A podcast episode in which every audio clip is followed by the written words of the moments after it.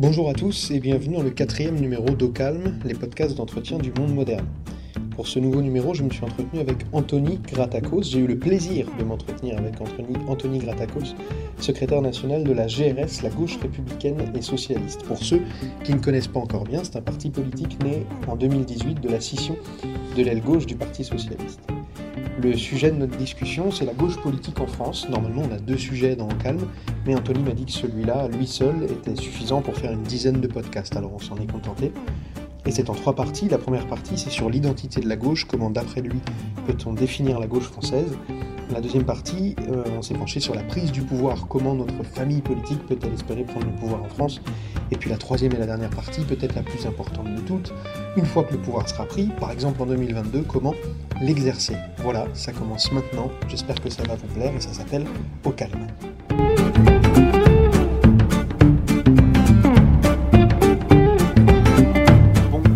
Va, on va pas, euh, on va pas, on va pas se mentir ou faire semblant. On se connaît euh, de l'extérieur, donc on se tutoie. On a déjà eu euh, en partie les conversations qu'on va avoir aujourd'hui. Tout à fait. Voilà, donc on va juste essayer de les pousser un peu plus. À de nombreuses reprises.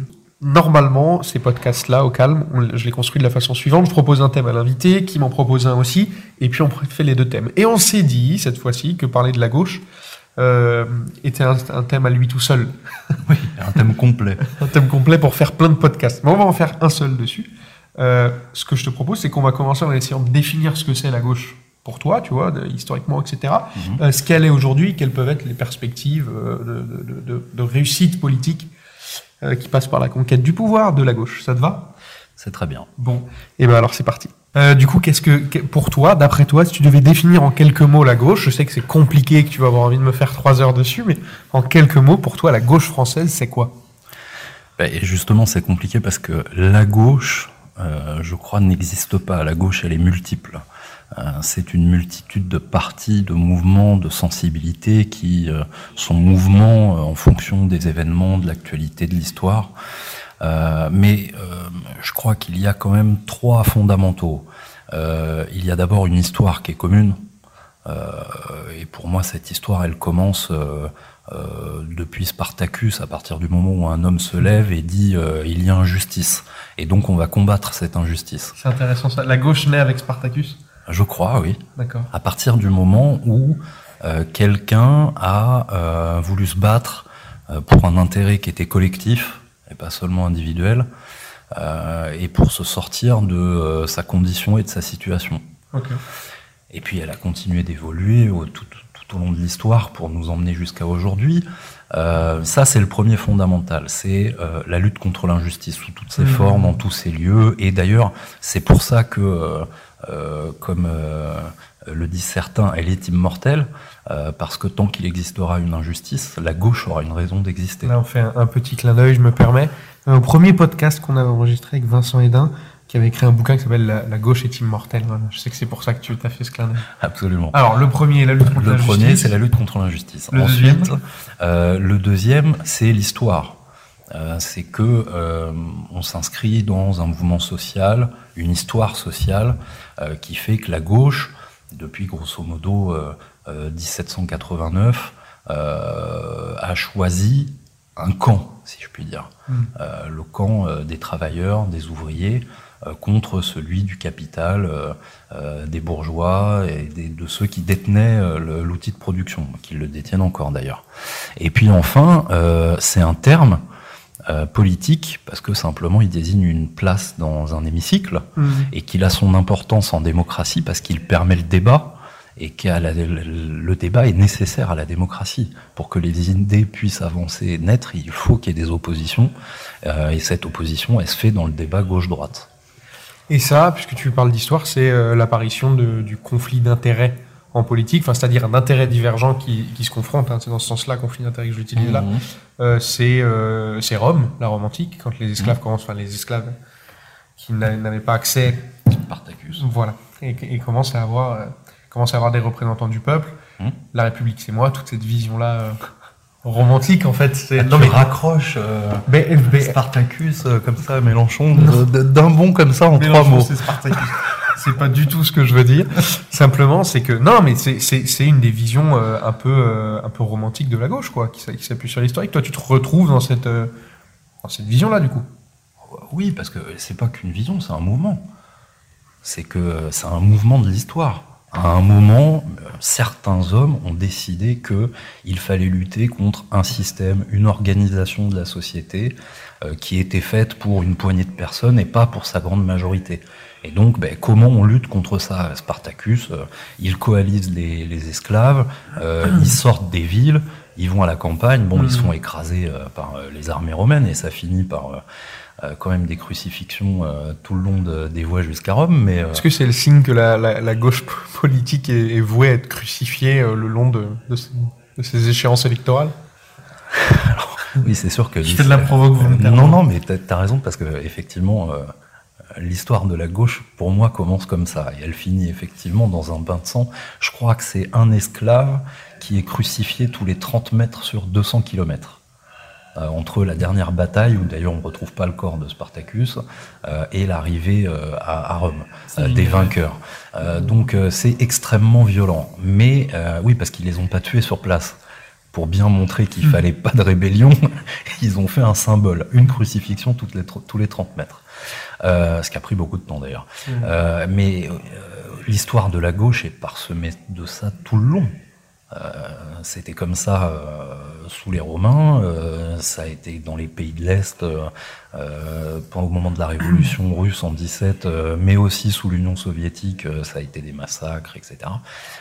pendant la Révolution française, oui, forcément, parce que en fait, le, le, ce qui fonde la gauche, c'est son opposition au système en place.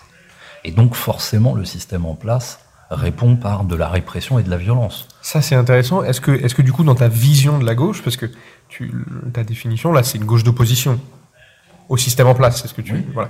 Donc, est-ce que, est que ça va avec la capacité un jour de, de, prendre le pouvoir, de gouverner? Je trouve que c'est une question de fond. Si pour toi, l'identité le, de la gauche va se puiser dans la position d'opposant, euh, comment tu passes de ça à la conquête du pouvoir et ensuite... Euh, l'exercice du pouvoir? Parce que toi, je sais, je suis convaincu, je, te connais, que pour toi, la gauche au pouvoir, c'est réel, ça a déjà eu lieu, etc. Mmh, Mais mmh. Euh, euh, comment tu passes de l'un à l'autre? C'est une question qui, dans deux ans, pourrait nous intéresser, par exemple. C'est une vraie complication, parce que, effectivement, le système euh, finit toujours par trouver une solution pour évacuer la gauche, d'une façon ou d'une autre. ce qu'il y a d'intéressant, c'est que la gauche est arrivée au pouvoir de plein de façons différentes. elle y est arrivée par la force, par la force des révolutions, elle y est arrivée par le vote. Et elle a été euh, expulsée du pouvoir de différentes façons. Euh, avec Allende, c'est un coup d'État. Euh, avec François Mitterrand, c'est le mur de l'argent, comme on disait à l'époque, mmh. ou le serpent monétaire européen. Peut-être que tu peux nous rappeler, si on a des, des auditeurs novice en politique, Allende. Mhm. Ce qui s'est passé rapidement Allende, président du Chili, euh, euh, qui en, en, 1973 a été renversé euh, par un général connu maintenant qui s'appelle mhm. Pinochet, mhm. et surtout avec le soutien en dollars des Américains. Donc, mais ce qui est intéressant, c'est que quand on analyse toutes ces prises de pouvoir et toutes ces défaites, le, le que, la victoire s'est faite par les urnes, que le régime ait été démocratique ou non. Mhm. Parce que Allende, c'était un régime démocratique. Il n'y a pas d'emprisonnement euh, euh, de, de l'opposition, il n'y a pas d'interdiction de journaux, il y a des élections libres qui continuent dans le pays. De toute façon, à chaque fois, que ce soit par le biais de l'armée, par exemple en Espagne euh, euh, contre la République espagnole, mmh. euh, que ce soit par le biais de l'argent en corrompant les syndicats de patronaux des transports au Chili, le système trouvera toujours des moyens de bloquer les réformes qui sont en cours, donc d'empêcher les politiques. Alors, je, vais euh, résumer ça en politique socialiste, hein, parce que c'est comme ça qu'elle se définissait à l'époque. Mmh. Euh, mais chaque fois, le système s'arrange pour les bloquer, les ralentir, les empêcher, et quand il peut pas, euh, par la renverser totalement. Et on arrive au coup d'État, à l'assassinat, etc. Comme ça s'est fait aussi pour Lumumba, par exemple, à l'époque. Donc, les régimes qui arrivent à se maintenir, comme ça a pu être le cas de François Mitterrand euh, à partir de 83 en France, euh, ou comme c'est le cas du régime communiste en Chine aujourd'hui, même si je compare absolument pas les deux, attention. Hein. Est-ce que vraiment c'est encore du communisme eh ben justement, en fait, à chaque fois, c'est l'adaptation au système capitaliste qui permet le maintien euh, du, du parti de gauche qui est au pouvoir. Justement, ma question, parce que tu, tu parles de François Mitterrand, on a euh, une affection commune pour François Mitterrand, mais euh, par pure euh, honnêteté avec les gens qui nous écoutent, il y a une chose qui se dit beaucoup sur François Mitterrand, c'est que 80-83, c'est le François Mitterrand de gauche, et qu'à partir de 83, toi, tu appelles ça s'adapter au, au, système capitaliste. Beaucoup lui reprochent, notamment à gauche, grosso modo, d'avoir trahi les siens. Est-ce qu'on en est obligée de passer par là, la gauche au pouvoir? Est-ce qu'elle est obligée de revoir un peu ses idéaux? Ou est-ce que tu penses, toi, que c'est possible de retourner la table et d'imposer un véritable système socialiste? Oui, parce qu'on n'est pas du tout dans le même contexte. Euh, François Mitterrand était le produit de son époque et de son histoire. Euh, et ce qui va euh, renverser la table en 1983, c'est la question du serpent monétaire euh, euh, européen. et Mitterrand était un, un Européen convaincu. Le serpent monétaire, si tu peux expliquer alors le serpent monétaire européen, c'est complexe, mais ouais. c'était le processus qui était en train de se mettre en place mmh. au niveau européen, à la fois pour le contrôle budgétaire des États euh, et à la fois pour la monnaie commune qui allait venir euh, à la fin des années 90 et la préparation des traités qui allaient se faire euh, pendant cette période-là. Il se trouve qu'il y a eu un débat à gauche à l'époque. Euh, D'ailleurs, si on cite les positions des uns et des autres, on pourrait être très étonné, parce que par exemple, un Laurent Fabius était pour la sortie de, cette, de ce processus-là. Il ne voulait pas qu'on rentre là-dedans pour garder les marges de manœuvre euh, nécessaires à une politique de gauche dans le pays. Donc Laurent euh, Fabius était plutôt contre les négociations qui concernent l'euro. Tout à fait alors que un Pierre Mauroy, lui, était pour euh, et refuse auprès de François Mitterrand de diriger le pays si euh, on continue pas ce travail-là. Alors qu'aujourd'hui, Laurent Fabius apparaît plutôt comme la droite du PS qui a un peu trahi les idéaux. Plutôt. Et Pierre Mauroy, on n'est pas dans ce souvenir-là, on est plus sur la partie gauche. Quoi. Non, parce que Pierre Mauroy, ça reste le Premier ministre qui a mis en place les réformes plutôt à gauche de 81 à 83. Mmh.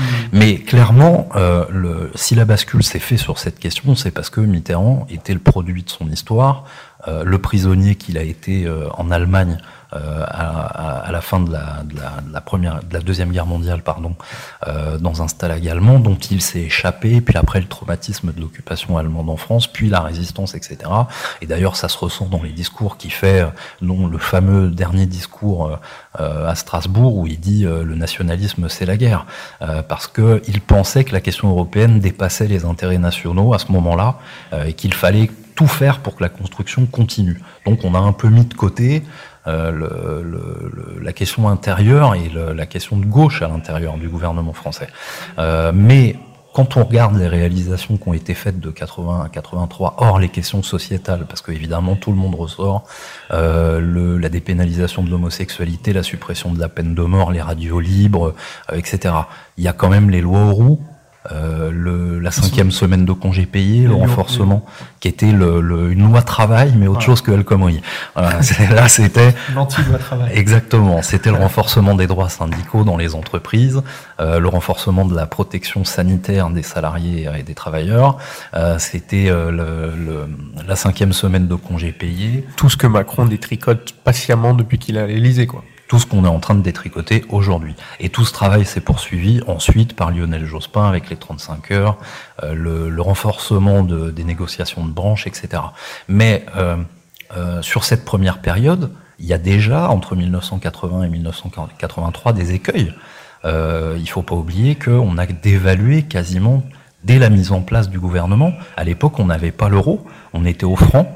Euh, donc euh, la monnaie était fluctuante euh, selon les cours du marché et le, la monnaie française était attaquée de toutes parts parce qu'on avait élu un président de gauche. mais il était obligé de tenir compte du contexte réel et de cette dévaluation. de la même façon que, alors c'est une certaine forme de naïveté. Moi, je pense toujours au conseil municipal de Paris qui, pendant la commune, envoie deux représentants à la Banque de France pour aller leur demander gentiment euh, s'ils veulent bien leur faire un prêt pour acheter des armes. Euh, et le gouverneur de la Banque de France, qui est pas vraiment de gauche, qui est plutôt royaliste, euh, leur dit oui, bah, je vais y réfléchir, repasser la semaine prochaine. Et ils repartent gentiment. Bon, et puis finalement, les communards se font massacrer. Bon, quand on lit, euh, c'est vraiment on pense ce qu'on veut de Jacques Attali, mais c'est vraiment très intéressant à lire quand on lit Verbatim, donc qui est, euh, qui, qui, est le journal grosso modo de Jacques Attali pendant la période 80 euh, jusqu'en 92 ou 93, je crois, où il part de l'Élysée. Euh, mais les premiers mois euh, où la gauche arrive au pouvoir, quand on lit par exemple euh, ce qu'il explique sur la nationalisation des banques et des assurances, les atermoiements, les discussions, les réunions sans fin, etc., pour arriver euh, au final, quasiment au bout d'un an, à nationaliser, mais en fait on nationalise des coquilles vides, parce que pendant que la gauche discutait et se demandait s'il fallait des nationalisations totales ou à 51%, euh, s'il fallait dédommager ou pas, etc., tous les actifs étaient partis à l'étranger, les banques avaient envoyé les fonds en Suisse, en Belgique, et on a récupéré des coquilles vides, et forcément ça ne pouvait mener qu'à un échec. Donc il y a aussi, il n'y a pas qu'une résistance du système. Il y a à gauche, quand elle prend le pouvoir, une forme de naïveté, parce qu'on est dans la justice, parce qu'on a raison, parce qu'on est du côté du peuple, forcément, une fois qu'on va prendre le pouvoir, ça va aller de soi, mmh. les choses vont se faire et ça se passera bien. Mais toutes les prises de pouvoir à gauche, dans quelques pays que ce soit, montrent que c'est pas du tout comme ça que ça se passe. À chaque fois, ça résiste, à la fois par le système et à la fois par notre propre naïveté et on va à l'échec à cause de ça en partie. Du coup, il faut comment tu comment tu contournes cette naïveté pour toi, d'après toi, qui je sais a passé du temps à regarder à chaque fois qu'on a pris le pouvoir, con, je me trahis tout seul, que la gauche prend le pouvoir dans ce pays. Euh, de... Tu au montage. non, je couperai pas au montage. Euh, à chaque fois que, que, la gauche prend le pouvoir, euh, euh, toi je sais que tu t'intéresses beaucoup à ça. D'après toi, la prochaine fois qu'on prend le pouvoir, c'est-à-dire en mai 2022, comment on fait pour éviter. Ça se fait même pas rire. C'est-à-dire que c'est, tout ça est normal. Quoi. bon, non. prend le pouvoir en 2022. Comment on fait pour éviter cette naïveté et comment on se défend des coups du système? Bon, ça me fait pas rire parce que si euh, l'élection présidentielle de 2017 a bien prouvé une chose, c'est que tout était possible. Donc on peut pas dire deux ans avant ce qui se passera en 2022. Donc euh, le jeu pour moi reste totalement ouvert. Personne n'est grillé, personne n'est sûr d'y être. Donc euh, on sait on sait pas ce qui peut se passer. C'est vrai que j'ai beaucoup réfléchi à cette question. J'ai malheureusement pas énormément de réponses à apporter. voilà, fin du podcast. Merci de nous avoir écoutés. non mais euh, il faut rester euh, ferme sur les fondamentaux. C'est-à-dire que je, je, j'en arrive pas du tout à la conclusion qu'il faudrait un régime autoritaire, euh, enfermer les opposants, interdire la presse, etc. Non. euh, euh, il faut rester ferme sur nos fondamentaux, donc une presse libre, un vrai débat démocratique, euh, des élections libres, etc. Euh, il y a toujours le. Aujourd'hui, le vrai problème, c'est la question européenne. On en revient au SME sous Mitterrand.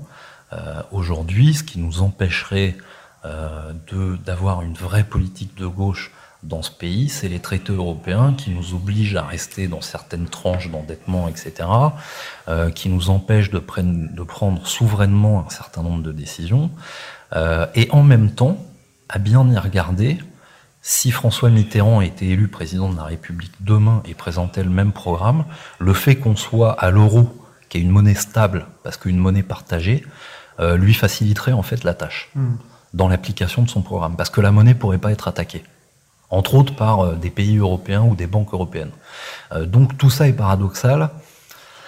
Je pense qu'on a un certain nombre de leviers plus intéressants maintenant, parce que la technologie, parce que justement on a du recul sur les expériences passées, donc on saurait euh, éviter certains écueils, mais il y a un manque de courage. on vit aujourd'hui dans des, des mythologies économiques et, mm. euh, et, les, dirigeants de gauche ont du mal à s'en sortir. Et donc là, je le vois bien, par exemple, sur la question des retraites. Entendre le PC aujourd'hui, avec en cœur avec le PS, nous dire euh, il faut une autre réforme des retraites, alors qu'on a participé à la construction du système actuel, que tous les rapports économiques du corps, entre autres, nous disent il n'y a pas de problème de financement des retraites. Donc, que cette réforme qui est proposée par Emmanuel Macron est purement idéologique et purement d'intérêt économique.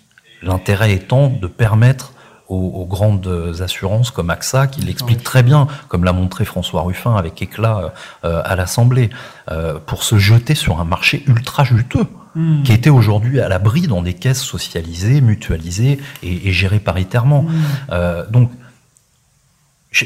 c'est même pas idéologique, c'est au-delà de ça, c'est un pote qui libère du marché à d'autres potes.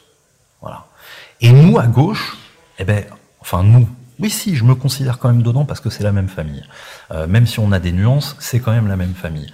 Euh, le PC, le PS se jette euh, vers cette réforme en disant oui, non, il y a quand même des problèmes, il faut réformer. Non, il faut défendre le système tel qu'il existe aujourd'hui, qui est la production d'un long travail social, de négociation, de lutte, etc. Ben non, mais ça, ils ont totalement oublié. Parce qu'on a un PS plutôt affidé à la CFDT euh, qui qui se veut réformiste et donc soi-disant réaliste, donc adapté hmm. au marché, et un PC qui est en train de mourir et qui veut euh, se raccrocher au PS pour garder ses élus euh, au municipal, au départemental, etc. Donc on est sorti d'une forme de courage dont pouvaient faire preuve des marchés, des Mitterrand, des Fabres. Faut jamais oublier que l'accord euh, de la gauche dans les années 70 se fait entre un PC qui est encore affidé à un parti étranger, l'URSS, un parti socialiste tout neuf qui vient d'être créé à Épinay, qui a un premier secrétaire qu'on n'était pas euh, adhérent une semaine avant, mmh. euh, et des radicaux qui sont dans une longue déliquescence depuis la fin de la Deuxième Guerre mondiale, même un peu avant. et tout ça se fait entre des gens qui ne s'aiment pas, qui ne s'apprécient pas, mais qui ont un intérêt commun, c'est les travailleurs et, pour paraphraser quelqu'un de célèbre en ce moment, la cause du peuple. Donc, euh, euh, et là, on est totalement sorti de ça aujourd'hui. Donc déjà, la première chose à faire, ça serait d'effacer les égaux. Ça serait de sortir des logiques individuelles euh, et d'intérêts personnels. Et d'ailleurs, ça serait logique par rapport à l'histoire de la gauche. Alors, au-delà de, des intérêts personnels, il y, a deux choses dont tu as parlé sur lesquelles, dont tu as parlé sur lesquelles je voudrais rebondir. Euh, tu, tu, tu, tu, as dit euh, si Mitterrand revenait aujourd'hui avec le même programme, etc. Mais si Mitterrand revenait avec le même programme aujourd'hui, il serait considéré comme extrême gauche. Parce que si on prend euh, l'avenir en commun, programme de 2017, qui a été présenté par nombre d'éditorialistes, de journalistes, comme un programme d'extrême gauche, Mélenchon le rouge-brun, machin, machin. Enfin, Mélenchon, il va pas jusqu'à parler de renationaliser les banques. Absolument. Ce qui est quand même dans le programme de François Mitterrand. Donc, déjà, un, s'il revenait aujourd'hui, Mitterrand, il serait pas considéré comme un rose. Je pense qu'il serait mmh. bien rouge. c'est le, c'est le premier truc. Et deuxièmement, donc, tu, si j'ai bien compris le, la stratégie, c'est ce sur quoi tu as fini, c'est de, de, tu dis dépasser les, les, les égaux, dépasser les querelles personnelles pour aller, bon, mais ça nous amène à une autre question, qui est plus compliquée, je trouve, et sur laquelle je pense qu'on a un désaccord, toi et moi, c'est qu'est-ce que la gauche aujourd'hui? Parce que là, tu nous as décrit euh, euh, ce qui la caractérisait, ce qui l'identifiait historiquement. Mais la gauche, pour toi, ça va d'où à où aujourd'hui, politiquement, tu vois, sur l'échiquier politique? Qui est dedans, qui n'y est pas? Vaste question. Eh oui. Qui va faire grincer des dents Qui va faire grincer des dents Oui. Commencer par les miennes La gauche aujourd'hui, euh, d'abord la gauche aujourd'hui, c'est une pauvre bête peureuse euh, coincée dans un, dans un coin de la pièce euh, qui attend de voir ce qui va se passer autour d'elle. C'est un peu malheureux, mais euh, pour moi, la gauche, elle est très large. Euh, alors, il peut y avoir débat, est-ce que les, ceux qui se définissent comme progressistes, réformistes, etc., sont de gauche? Je crois que tout ce qui va dans le sens du peuple et des travailleurs, même si c'est un peu, même si c'est léger, de toute façon peut se définir comme de gauche. Et s'il y a une chose qui est certaine, c'est que l'histoire politique de notre pays, depuis la Troisième République, nous montre bien que si l'alliance à gauche ne se fait pas de ces gens-là, mm. jusque à ce qu'étaient à l'époque les communistes, mais maintenant on peut euh, dire euh, de Mélenchon au PS, euh, en tout cas une partie du PS. Euh, si l'alliance, avec le PC bien sûr, les écologistes, etc.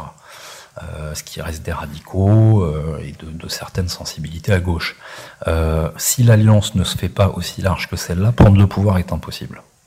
Mais alors la prise du pouvoir, c'est une question. Je sais, tout à l'heure on en a discuté et toi et moi on, a le, même accord sur prendre le pouvoir est une première question qu'il faut régler. Mais si tu prends le pouvoir et que tu le fais de façon, d'une façon qui t'empêche de l'exercer ensuite, c'est un vrai sujet. Mhm. Ça, je sais qu'on est en accord. Mais moi, là où je, je, te suis moins sur cette partie-là, jusqu'ici on était plutôt en accord, mais mhm. là où je te suis moins, c'est que quel est le sens politique d'une alliance entre des gens qui sont depuis longtemps dans le camp euh, de, on va le nommer, François Hollande, qui quand il est au pouvoir fait le CICE, euh, fait euh, ou est sur le point de faire la déchéance de nationalité, avec Manuel Valls, n'empêche pas Manuel Valls d'utiliser plusieurs fois le 49.3, etc., qui sont quand même vis-à-vis de la gauche et de l'histoire de la gauche, c'est pas exactement euh, nos thèmes. Mmh. Euh, et toi, je sais que ça t'a fait quand même quitter, claquer la porte du PS. Donc je sais que toi, et- toi et moi, on trouve ça choquant. Mmh. Mais quel est le sens politique d'une alliance qui irait de Mélenchon euh, en, en prenant le PC Est-ce qu'on prend le NPA, etc. C'est une autre question. Mais quel, quel est le sens politique d'une alliance qui irait, parlons pas du NPA tout de suite,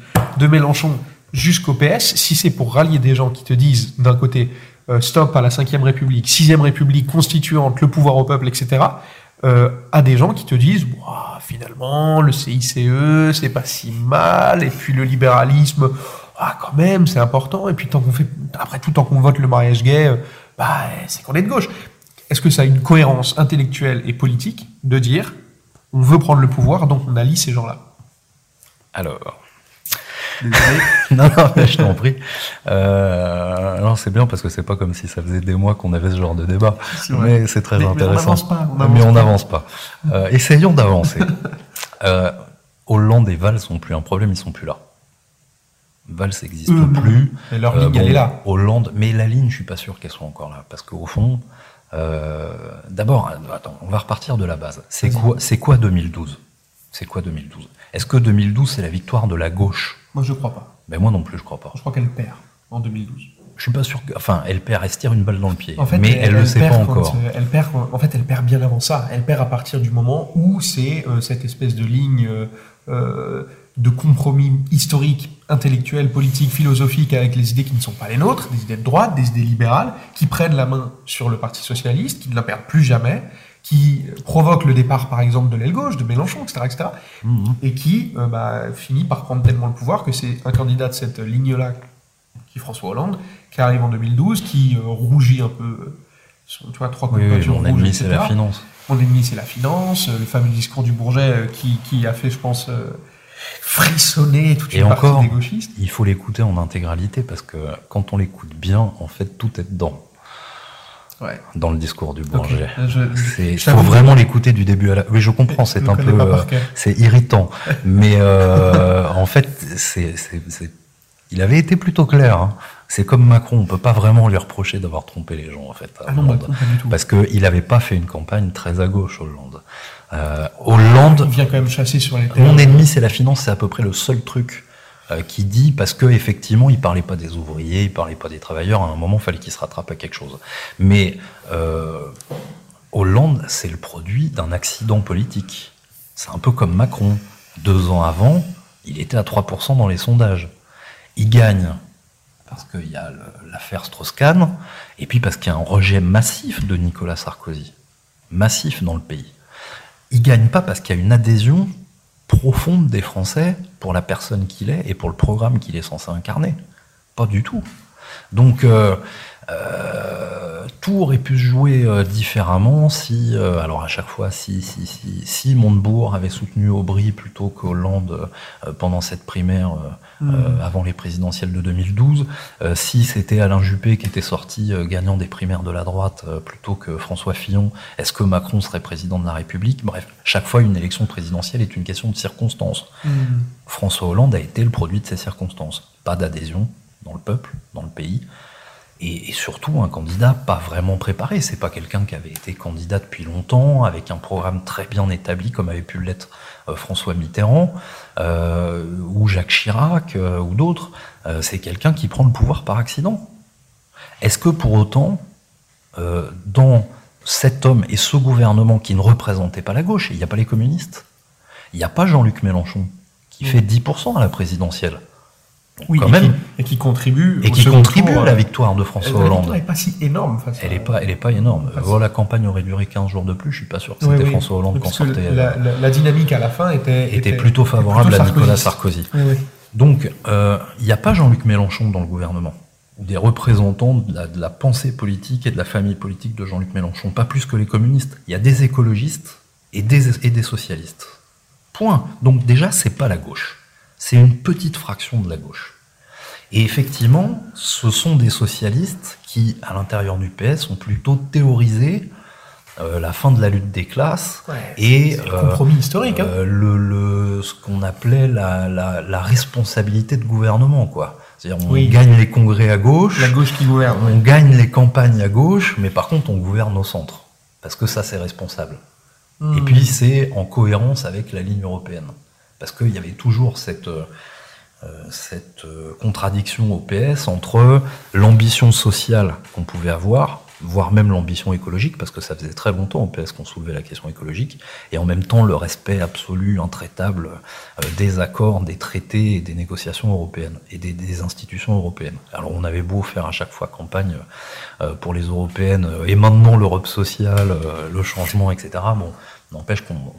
C'est ce qu'Emmanuel Morel avait expliqué pendant cette campagne-là, c'est que il Absolument. fait campagne sur l'Europe sociale, etc. Premier truc qu'on lui demande quand il arrive, c'est bon, voter Juncker. voilà, finalement, on va voter Juncker à la. C'est ça.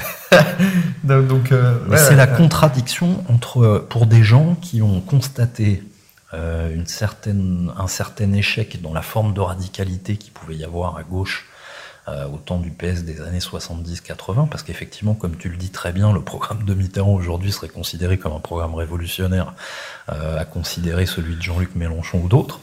Euh, mais euh, non seulement euh, ils ont théorisé euh, l'échec de cette radicalité, mais en plus ils ont absorbé un discours libéral à la suite des Gérard Schroeder, euh, Tony Blair, Mhm. etc., qui ont permis ce mouvement. Alors, il y a eu l'échec personnel du Parti socialiste français avec la gouvernance de François Mitterrand et le tournant de la rigueur en 83, hein, c'est une certitude. Mais il y a aussi une réalité européenne. C'est qu'il y a eu à la fin des années 90 tout un mouvement européen Oui, euh, d'adjournamento idéologique, comme on disait à l'époque, euh, de, de cette gauche social-démocrate qui, après la chute du mur de Berlin, euh, après l'échec d'un certain nombre de gouvernements euh, euh, très à gauche dans différents pays européens, euh, s'est dit, bon, qu'est-ce qu'on fait pour continuer d'arriver au pouvoir? Parce que... euh, on est quand même des partis politiques, on veut avoir le pouvoir, et surtout, qu'est-ce qu'on fait pour pas être ridicule une fois qu'on est arrivé au pouvoir? Bon, ben, on va s'adapter. Et là, la Mais- trahison avait commencé. La, la, la, la, la digression est tout à fait intéressante et on va, on va, on va, on va revenir juste après sur euh, est-ce que ça. Je, je sens que tu, tu évites ça habilement sur est-ce que ça a un sens ou pas de regrouper la gauche, etc. Mais je vais t'y répondre. Je sais, je, je me doute bien, euh, mais, euh, mais, mais, euh, mais je te propose même qu'on arrête de digresser et qu'on y retourne tout de suite. Ouais, ben, on va y retourner tout de suite. Est-ce que ça a pour toi du sens d'aller regrouper de Mélenchon à euh, allez, la droite de la gauche, que moi j'ai encore du mal à considérer comme à gauche, mais toi je vois bien que le. Avec une partie du PS, oui. Avec une partie du PS. Oui, parce que ce qui est malheureux aujourd'hui, je te le disais tout à l'heure, c'est que euh, on a encore plein de copains au PS. Qui sont des, militants de faut- gauche sincères. Est-ce qu'il qu'il faut éviter de. Est-ce qu'il faut pas éviter plutôt de confondre euh, l'amitié personnelle qu'on peut avoir à quelqu'un? Ah non, quand je dis des copains, c'est euh, Politique. c'est pas qu'une question euh, d'amitié perso, c'est une question politique. C'est des gens qui tous- sincèrement Ils sont pas tous pensent. partis avec Morel? Mais d'abord, ils n'étaient pas tous chez nous.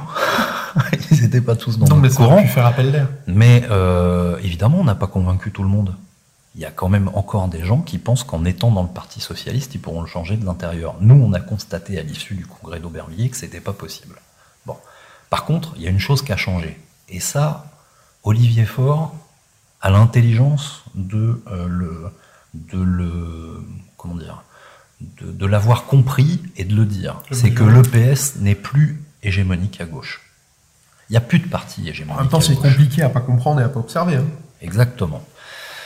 Alors, dans quelle mesure il serait inintéressant de s'allier avec ces gens-là, qui peuvent avoir un apport intellectuel intéressant, parce que sur un certain nombre de sujets comme le SS euh, ou d'autres, le PS a encore des, des- des réflexions intéressantes et intelligentes. Euh, comment? Mais ça m'embête parce que tu m'obliges à défendre le Parti socialiste. Tu te rends compte quand même? Ou- ou je me- te mets dans je me- tu, tu me pousses dans les cordes pour que j'en arrive à défendre non, le je te PS. pousse pas dans les cordes. C'est- C'est l'autre- c'est pour ça que j'avais décidé, je me suis dit, c'est un podcast peut être intéressant là-dessus. C'est que c'est- ce dont on est en train de parler représente aujourd'hui, euh, et, et- et l'un et l'autre, euh, les positions qu'on tient, représentent aujourd'hui, euh, je dirais, l'une des, pas l'une des fractures, mais l'une des vraies questions à gauche. Oui, fait, jusqu'où oui. tu vas creuser. Et moi, je, te, je, te, je, je ne pense pas que ces gens, même s'ils sont, ce que tu dis, euh, euh, sincères, même s'ils sont militants de gauche, etc., quand tu as avalé le CICE, Et que tu n'es pas faut parti. arrêter de quand tu théoriser as- ça, Mais Bastien. non Mais si, parce que ça, c'est 5 ans de l'histoire du Parti Socialiste. C'est pas ça. Oui, mais c'est pas, l'histoire de la gauche. C'est pas 5 ans au hasard, c'est les 5 ans à la- au L'histoire de la gauche, c'est Jaurès, c'est la construction de la SFIO, c'est est le Front populaire. Ça, Tu vois, les communistes n'étaient pas au gouvernement mais soutenaient, les radicaux étaient dans le gouvernement. On peut discuter pendant des plombes euh, de, euh, euh, de la façon dont les radicaux ont empêché au départ euh, les mesures les plus sociales, parce que le programme était très pauvre en 36. Et le fait que le mouvement social a permis ensuite les accords de Matignon, etc. Bon, on peut euh, s'interroger sur est-ce qu'en 1980 un mouvement social aurait pas permis justement de soutenir un peu plus le gouvernement Mauroy-Mitterrand qui était au pouvoir? Euh, on peut s'interroger sur le gouvernement Jospin euh, qui, qui était un gouvernement de gauche plurielle où là il y avait les communistes, les écologistes, les radicaux, les socialistes. Donc là on peut vraiment parler de toute la gauche. N'empêche à la fin c'est un échec parce qu'on n'a pas répondu totalement à la demande des Français et des électeurs et du peuple de gauche à ce moment-là. On est passé à côté d'un certain nombre de sujets. Et tu vois, je dis on. Je dis on, parce que moi, ma conscience politique, elle naît à ce moment-là, sous un gouvernement de gauche. Je suis né sous un gouvernement de gauche, et ma conscience politique est née sous un gouvernement de gauche.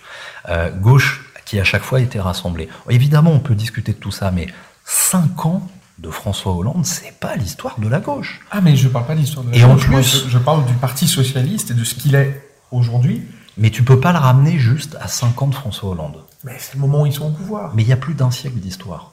Donc tu peux Ça, pas c'est le sûr. ramener juste ça, à c'est ça. sûr, mais il y a aussi, il y a aussi la, la, la Nous, on s'est accroché à ça pendant politiques. cinq ans. Et, et la ligne politique qui est encore aujourd'hui à la tête du PS, Olivier Faure, moi je le connais pas, donc je connais pas, je, je, ne pense rien personnellement de mal de lui, je le connais pas. Mhm. Mais c'est quand même pas une Moi, ligne, c'est pas une ligne révolutionnaire, quoi. Non, c'est pas une ligne révolutionnaire, mais c'est une ligne qui est nécessaire dans le débat à gauche. Ça, j'en suis convaincu. C'est une Ça, ligne qui est ça, nécessaire.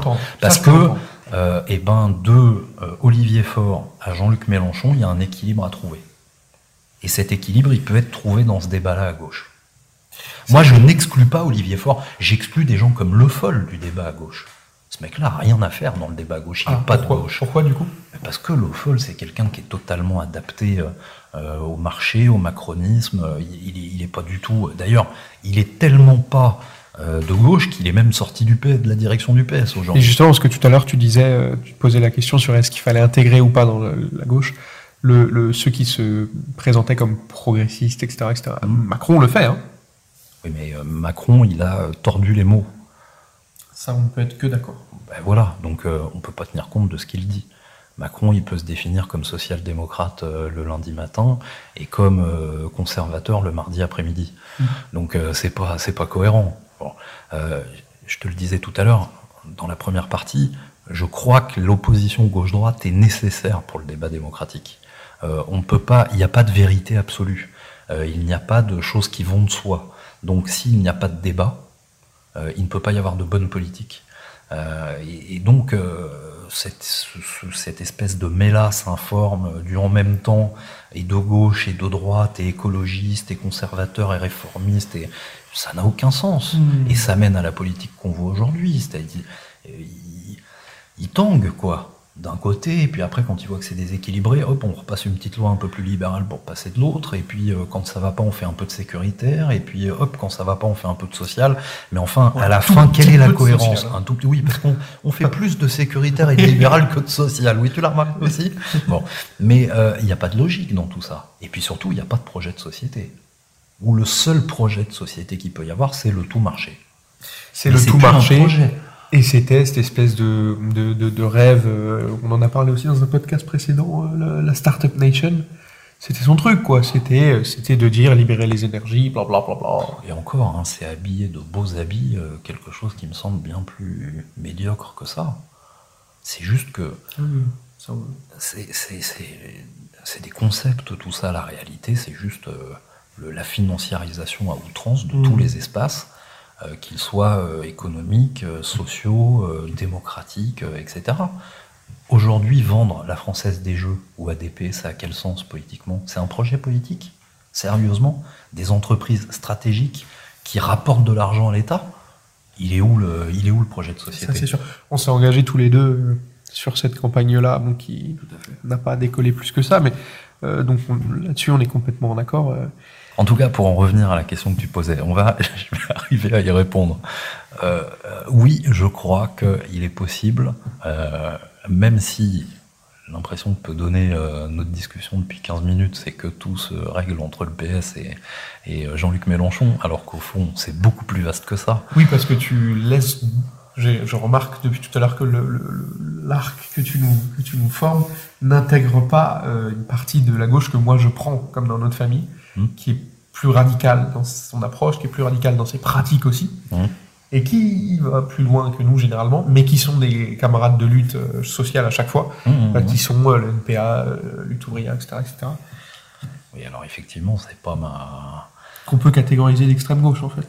Oui, qui sont une partie de la gauche, mais moi c'est pas ma tasse de thé, oui. Ah, mais que ce soit ta tasse de thé, c'est une autre question.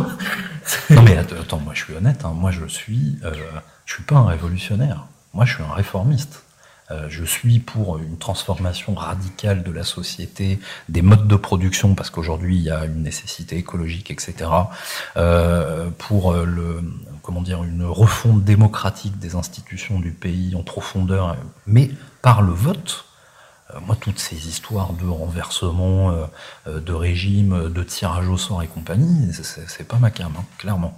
Moi, je suis un républicain attaché au vote, au suffrage universel, euh, et, à l'ordre républicain. Sur le tirage au sort, je suis un, tout petit peu plus partagé euh, personnellement, parce que je pense que d'essayer de faire rentrer euh, des, ce qu'on appelle, et je trouve que le mot est affreux, enfin, ouais, ça, ça, ne veut rien dire, la société civile. Bon, bref. C'est comme les listes citoyennes. Ah, les listes citoyennes, moi, ça me parle plus. Mais, oui, donc quand tu t'es élu, t'es plus un citoyen. Non, j'ai pas dit ça. Non, non, je, je, je pense simplement que c'est bah, de la com. Enfin, tu...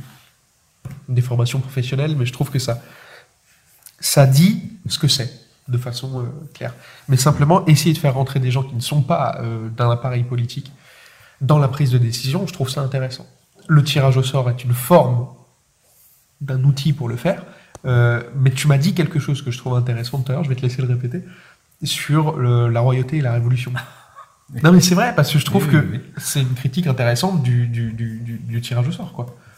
Bah oui, c'est-à-dire qu'on a fait la révolution en 1789 pour se débarrasser du pouvoir de droit divin, émanation euh, de, l'Église et de, tout ce qu'elle représentait, pour que le pouvoir appartienne au peuple via un billet représentatif, et donc des élections. Et là, en fait, on veut passer, et puis en inventant ce système gauche-droite, parce que l'hémicycle à gauche et à droite, ah donc nécessitant du débat, et là, on veut passer au tirage au sort, ce qui un, nous remet entre les mains du hasard, et non plus entre les mains du peuple. Donc c'est retirer le pouvoir au peuple, clairement. Et deuxièmement, c'est séparer du débat. Parce que je vois pas comment on fait après, euh, déjà pendant ce tirage au sort, pour avoir des échanges idéologiques ou programmatiques, et encore moins comment on fait après. Donc, euh, je ne crois pas que les gens, en plus, c'est une conviction personnelle, hein, mais je ne crois pas que les gens attendent ça. Je ne crois pas que les gens attendent euh, que quelqu'un euh, d'inconnu euh, ou de, pris dans la société se retrouve ministre, président, député ou maire ou je ne sais quoi. ce qu'ils veulent, c'est que les politiques qui soient menées leur soient favorables. Après tout, alors on peut avoir des discussions sur la façon de les mener, sur les institutions, mais avant tout, ce que veulent les étudiants qui ne peuvent pas soigner, c'est avoir, une, c'est avoir la sécurité sociale. Ce que veulent les grands-parents euh, euh, qui voient que leurs enfants n'arrivent pas à trouver du boulot, c'est que leurs petits-enfants ou leurs enfants aient du boulot. ce que veulent les mères célibataires qui mangent des pâtes pendant une semaine pour que leurs enfants puissent manger de la viande, parce que c'est une réalité dans notre pays, mmh. c'est pouvoir avoir un meilleur revenu pour le travail qu'ils fournissent. Autrement dit, le thème principal de la gauche, aujourd'hui comme c'est le social pour toi. Pas que. Le, évidemment, le social, c'est le cœur. Mais un cœur tout seul, il fait rien fonctionner. il faut faire battre le cœur de la gauche. Il faut faire battre le cœur de la gauche. Et il faut, un, il faut un corps à faire avancer aussi. Il faut un projet pour la société. On ne peut pas se contenter de dire. Et c'est peut-être ça qui manque aujourd'hui. Euh, ce qui a manqué, pardon, euh, au Parti socialiste, c'est qu'au fond, il n'y avait plus de projet de société. À partir du moment où on a constaté euh, euh, l'impossibilité de mettre des réformes radicales en place sans violer les règles européennes. Euh, après la chute du mur de Berlin, un peu avant, un peu après, derrière, on n'a pas su, on s'est raccroché à des questions sociétales, le mariage pour tous, les droits nouveaux, etc., euh, sans parfois aller au bout d'ailleurs, je pense en particulier au droit de mourir dans la dignité. Euh, mais le projet de société, il était où chez François Hollande? C'était quoi le projet global? Non, On restait dans le marché, dans la même forme de société, avec la même république, alors que ce qui est incroyable dans toute cette histoire, c'est que François Hollande, en n'étant pas dans une union de la gauche, est quand même arrivé au pouvoir avec un Sénat majoritairement à gauche, mmh. une assemblée où euh, il était quasiment avec une majorité absolue tout seul. En tout cas, il était majoritaire. Il était majoritaire. On avait euh, 60 départements, je crois, sur 100. Euh, 21 régions sur 22. Mmh. Euh, une grosse partie des communes de plus de 30 000 habitants. Enfin, on avait tout en main. Oui, oui tout en main. La gifle, les gifles successives de Sarkozy, pendant les pendant les ont permis en 2012 que euh, il avait toutes les cartes. Il y avait un pouvoir tellement énorme euh, dont des présidents de droite euh, n'avaient jamais profité, hein, et surtout dont la gauche n'avait jamais profité. Jamais le Sénat était à gauche sous François Mitterrand. Jamais on avait eu toutes les régions. Donc c'était totalement inédit. Et eh ben on n'en fait rien parce qu'il n'y a pas de projet de société. Et lui reprend les mêmes gifles en retour. Et lui il reprend les mêmes gifles dans l'autre sens. Mais parce qu'on en vient à ce que je te disais tout à l'heure, c'est que on a des gens qui arrivent maintenant au pouvoir sans qu'il y ait de travail profond qui ait été fait dans la société, de construction du projet, d'acceptation, de pédagogie fait avec les électeurs. Et donc, bah, ils arrivent au pouvoir dans un concours de circonstances. On veut pas d'un tel, tiens, on élit celui-là. Et puis, bah, une fois mmh. qu'il est au bout de six mois, il est euh, impopulaire et le pays devient ingouvernable parce que tout ce que dira cette personne, les gens s'y opposeront. Et tu, tu, tu, tu, parlais de pédagogie, moi, c'est, j'avais écrit là-dessus il y a deux ans, je t'ai envoyé le truc. C'est que, c'est que pour moi, il y a une différence entre la communication politique et le marketing politique. Souvent, les gens euh, ont une vision très négative des communicants politiques, mmh. alors qu'en vérité, la communication politique revient à une seule chose, c'est de j'ai des idées à faire passer, il faut que j'envoie des messages, comment je fais, quels outils, quels outils j'utilise, etc. pour telle cible. Enfin bref, c'est c'est un travail de d'arriver à convaincre les gens que tu as raison le marketing est de la séduction pure et dure. Je pense, c'est mon point de vue. C'est-à-dire que le marketing fonctionne comme ça, comme quand tu veux vendre un téléphone. Euh, qu'est-ce qui vous ferait plaisir dans le prochain téléphone? Qu'est-ce qui vous ferait acheter le prochain, euh, on va pas citer de marque, mais prochain téléphone? Eh ben, je sais pas, une durée, une batterie plus longtemps, d'accord, mmh. euh, machin, machin. Et donc à la fin, tu regardes ce que les 1200 personnes euh, interrogées, qui sont mmh. un panel représentatif, blablabla, t'ont dit, mmh. et puis tu en tires les trois trucs. Alors une batterie plus longue, un, un, meilleur design et un écran plus large. Et tu sors un téléphone qui correspond à ça. Macron a fait ça avec la politique, comme Hollande l'avait fait avant lui, comme Sarko l'a fait, avant lui. Ça a été fait bien avant ça. Euh, dans, quand euh, Ségolène Royal euh, a théorisé la démocratie participative, on était exactement là-dedans. On n'avait plus de projet à gauche.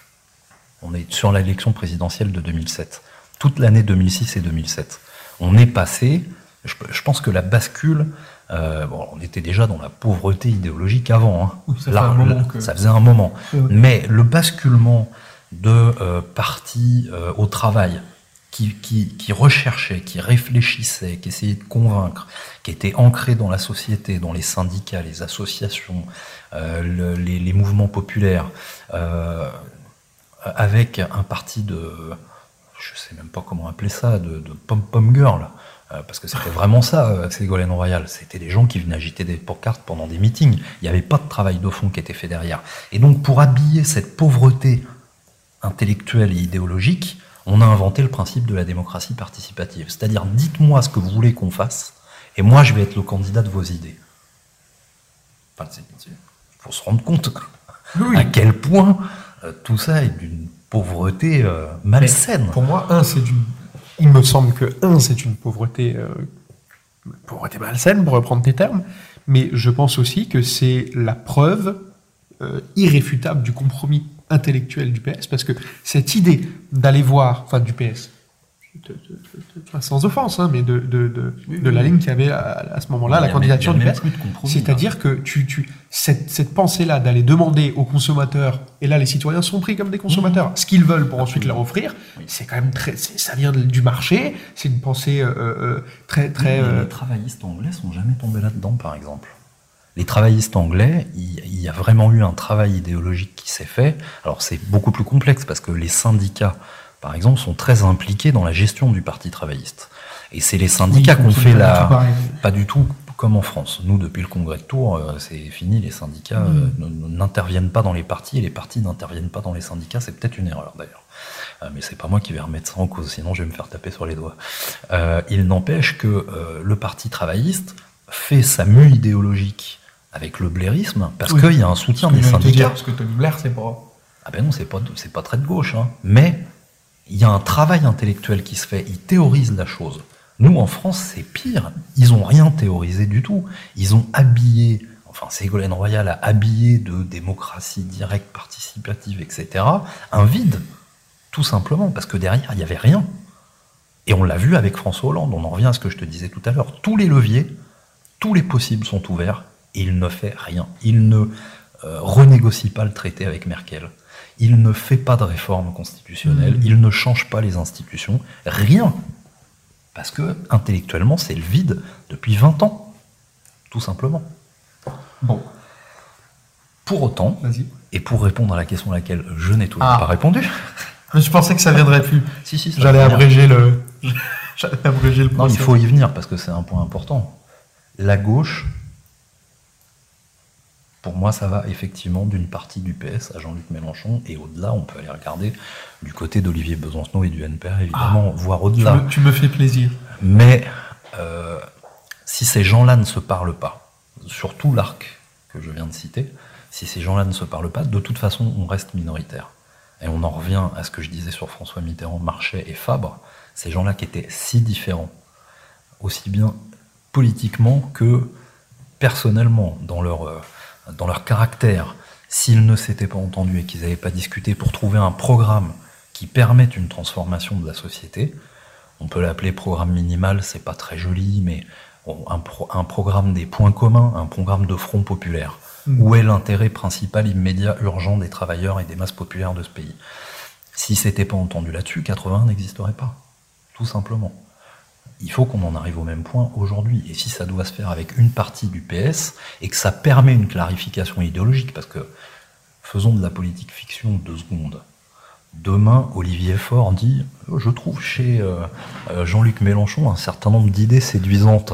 Et si nous allions construire ensemble le programme d'un nouveau Front populaire avec Emmanuel Morel, Yannick Jadot et Fabien Roussel, je pense qu'une partie importante du PS glisserait de l'autre côté. Oui, Mais tu vois, euh, Il y tu- aurait une clarification idéologique. il y a un nom que tu as cité qui me, me chafouine un peu. l'oreille. J'ai dit Jadot et Roussel, comme j'aurais pu dire le PCF et Europe Écologie Les Verts. Jadot, c'est pas Europe Écologie Les Verts. Sur- Bayou a contredit Jadot euh, sur euh, euh, Villani à Paris. De la même façon que l'écologie ne se résume pas à un parti. Enfin, Absolument. Mais enfin, pour le moment, n'empêche que pour le il moment, c'est l'incarne. lui l'homme fort euh, du, du- de Europe Écologie Les Verts. il l'incarne. Effectivement, oui. Il n'y a pas d'autre figure qu'incarne Europe Écologie Les Verts pour le moment, mais enfin, ils vont vraisemblablement prendre des métropoles là aux élections municipales, ils vont avoir un rôle à jouer important au régional. Peut-être qu'il va y avoir euh, l'émergence de nouvelles têtes euh, chez Europe Écologie Les Verts, et je crois que c'est nécessaire. Parce qu'il faut que la question écologique pèse dans le débat à gauche aujourd'hui. Euh, Ouais, et, le fait qu'il y ait euh, plusieurs leaders euh, d'importance, euh, ça peut être intéressant dans la construction d'un futur programme. Bon. Donc, historiquement, ça, tout allait bien. Sur qui est la gauche aujourd'hui, on a vu, et tu as répondu un peu aussi sur quelle perspective. Pour toi, elle passe par la conversation. Bref, l'union de la gauche, prononçons le, prononçons le mot. Oui, j'en ai pas honte. Non, mais c'est, on a des, Non, mais on je a sais qu'aujourd'hui, enfin, je suis là pour avoir ton. Je, je sais qu'aujourd'hui, il y a un certain nombre de gens qui ont théorisé le fait qu'il fallait plus utiliser le mot gauche parce que euh, ça avait été dévoyé par François Hollande, etc. Bon, déjà, c'est leur faire trop d'honneur. Laisser à Hollande et Valls le mot gauche, c'est nier 150 ans d'histoire politique. Euh, et c'est faire trop d'honneur à 5 ans de gouvernement piteux. Donc moi, le terme gauche, je me l'approprie totalement. Je suis de gauche, je l'assume, et j'en ai pas honte, et pourtant, je suis d'une terre d'élection plutôt de droite, euh, confronté à des élections municipales ou cantonales où j'ai été candidat, où j'ai pas forcément fait des scores fantastiques parce que euh, voilà, ce sont des terres sociologiquement, électoralement de droite, mais je l'assume totalement et j'ai le souvenir de Nicole Brick euh, qui euh, était au PS, qui a été ministre sous François Hollande d'ailleurs, qui était proche de mon territoire et qui m'avait dit, tu sais, la Seine-et-Marne, c'est une terre de conquête. et ben pour moi, le, alors éternellement en conquête, hein, parce qu'on n'arrive jamais à la prendre, mais euh, pour moi, la, la gauche, c'est exactement ça en fait. La gauche, c'est la conquête permanente. On doit toujours à la fois conquérir le cœur des électeurs, leur esprit et les mandats. Et quand on les a, euh, tout faire pour les garder. Ok. Bon, il me semble que sur la question de la gauche, on a fait un tour assez. euh, On pourrait, on pourrait. Non, non, en vérité, on pourrait. Je pense qu'on pourrait faire une série de 63 podcasts, tu Ouais. vois, et, et avoir encore des choses à dire pour un 64e. Surtout si on commence par Spartacus. Parce que tu, tu as fait un bon historique de Spartacus, euh, il me semble, à la Bloom, à peu près. Entre les deux, il s'est passé deux, trois trucs. Entre les deux, on peut mettre Rousseau, on peut mettre Robespierre, euh, on peut mettre tout un tas de. de on peut mettre. euh, ah, j'ai oublié son nom, euh, les révoltes des paysans en Allemagne. euh, Oui.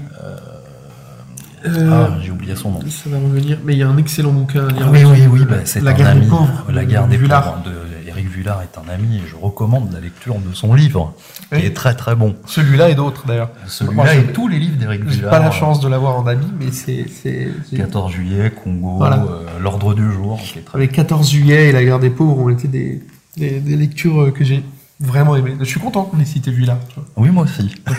je pense qu'il sera content. Donc conquérir les cœurs, euh, conquérir le pouvoir et le garder. Une belle conclusion pour, pour la gauche et les perspectives, quoi. Euh, oui, de la gauche. mais c'est pas euh, la gauche en tant que parti ou poignée d'élus, c'est euh, la gauche en tant qu'intérêt de classe. C'est le sens que, que, que, que je- j'employais dans euh, le fait de dire euh, qu'il faut prendre des mandats et les conserver. C'est qu'il faut jamais laisser un mandat à la droite et qu'il faut jamais leur laisser l'occasion d'occuper la place. D'accord. Merci. Est-ce que, est-ce que tu as un truc à. Est-ce que tu tiens à rajouter quelque chose? Est-ce que tu te dis que finalement, entre Spartacus et Robespierre, il y avait un truc à ajouter? Est-ce que, t'as- si tu veux ajouter quelque chose, ou est-ce que pour toi, là, le tableau est, le tableau est bon? Hum, oui, je, je, je rajouterais bien quelque chose. Je pense qu'entre Spartacus et aujourd'hui, euh, il y a quelque chose à ne pas abandonner.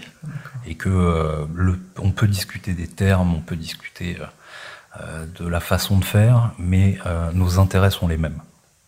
Et c'est la, la- la lutte des classes, comme a pu le démontrer par exemple Eric euh, dans la guerre des pauvres. euh, le- la lutte des classes existe toujours. Euh, les bourgeois, les détenteurs du, du capital le savent, défendent leurs intérêts. Nous, il faut qu'on arrête de se déchirer pour défendre les nôtres et ceux du peuple. C'est ça que j'ai envie de faire entendre aujourd'hui. Euh, Le personnage d'Éric Villard, ça t'est revenu ou pas? Oui, Thomas Munzer. D'accord. C'est ça. Qui Dans- mené la guerre des, des paysans en Allemagne. Tu vois, il suffit de laisser trois minutes à quelqu'un et il retrouve. Et ça vient tout seul. C'est parfait. Merci, Anthony. Je sais qu'il y a un autre sujet qui te tient à cœur, et là, on n'a vraiment pas le temps de- d'en parler. C'est euh, les partis ou mouvements politiques. Mhm. Est-ce qu'il faut réhabiliter les partis qui ont été un peu euh, euh, laissés de côté? Je- Toi, tu es un homme de parti, donc je sais ce que tu vas me raconter. Et, et me Tu voilà. ne traiterais pas d'apparatchik, là, Pas du tout, pas une demi-seconde, mais simplement tu, as, tu, as, tu, es, tu es dans un parti politique depuis longtemps, et moi me voilà homme de mouvement, donc encore des, des conversations sur le fond des accords et sur la forme en s'engueule. Mais je te propose, si ça t'intéresse, qu'on fasse euh, plus tard une discussion là-dessus. Oui, absolument. Je suis tout à fait d'accord. Merci à toi, Merci, Bastien. à la prochaine, salut. Merci, ciao.